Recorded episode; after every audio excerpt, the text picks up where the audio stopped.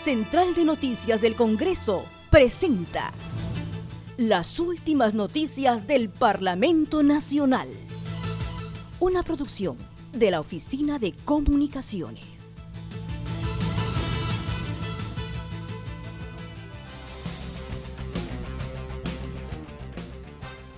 ¿Cómo están? Los saluda Claudia Chiroque. Hoy es 20 de mayo y estas son las principales noticias del Congreso de la República. 3 millones de aportantes de la ONP no recibirán pensión.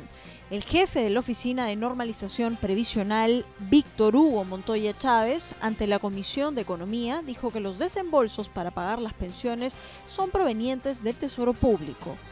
Sobre la pensión mínima actual de los aportantes, que hoy es de 500 soles, sostuvo que puede haber un aumento, pero la propuesta debe ser estudiada.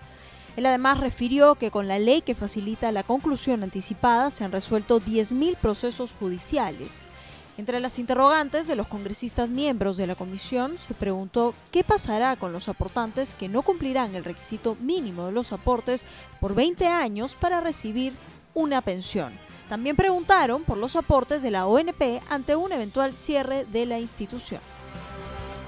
Reitero lo que dije en la exposición, no es que haya plata ahorrada, llega la plata y se pagan las pensiones. Cualquier desembolso a aquellos aportantes que no logran cumplir las condiciones establecidas, lo que tendría que hacer es pedir plata al Tesoro Público, lo más probable, y que se pague a ellos si quisiera. Sobre la pensión mínima, que también preguntó la congresista Marta Chávez y después lo volvieron a preguntar, actualmente el monto está establecido en 500 soles. Efectivamente, el monto estuvo durante muchos años en 415. A partir el año, el año pasado se modificó en 500, a 500 soles. Sin embargo, sí creemos que una mejora de la calidad de, la prestación tiene que ser, estudiada muy detenidamente. Ha, habido el año pasado, salió una ley que facilitaba el allanamiento o la conclusión anticipada de muchos procesos judiciales que tenía la ONP. De estos hubo 10.000 procesos que han sido culminados de manera anticipada, pero todavía queda un stock muy grande. Queremos apelar también al Poder Judicial porque hay 25.000 casos que no están cerrados pese a haber sido ejecutados.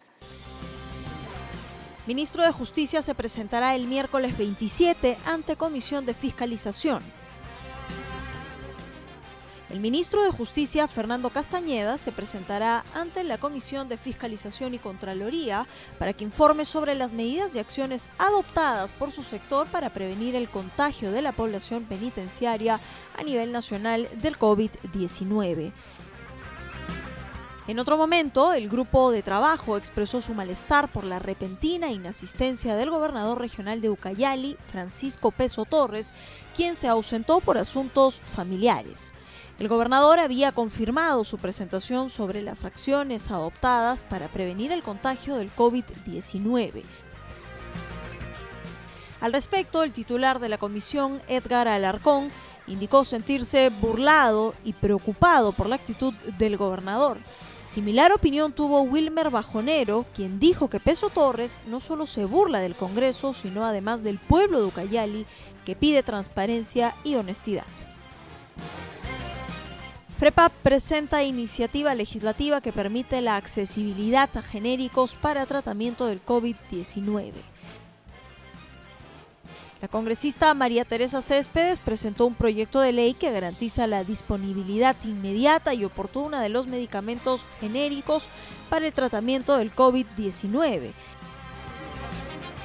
La iniciativa establece que estos medicamentos sean incorporados al listado de medicamentos esenciales bajo denominación común internacional, que obliga a farmacias a contar con medicamentos genéricos para el tratamiento del coronavirus 19.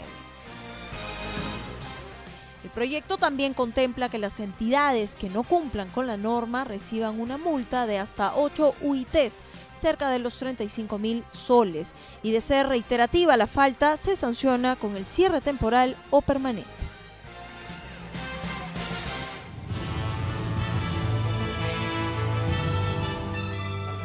Central de Noticias del Congreso presentó. Las últimas noticias del Parlamento Nacional. Una producción de la Oficina de Comunicaciones. Los invitamos a visitar nuestras redes sociales y sitio web www.congreso.gov.pe.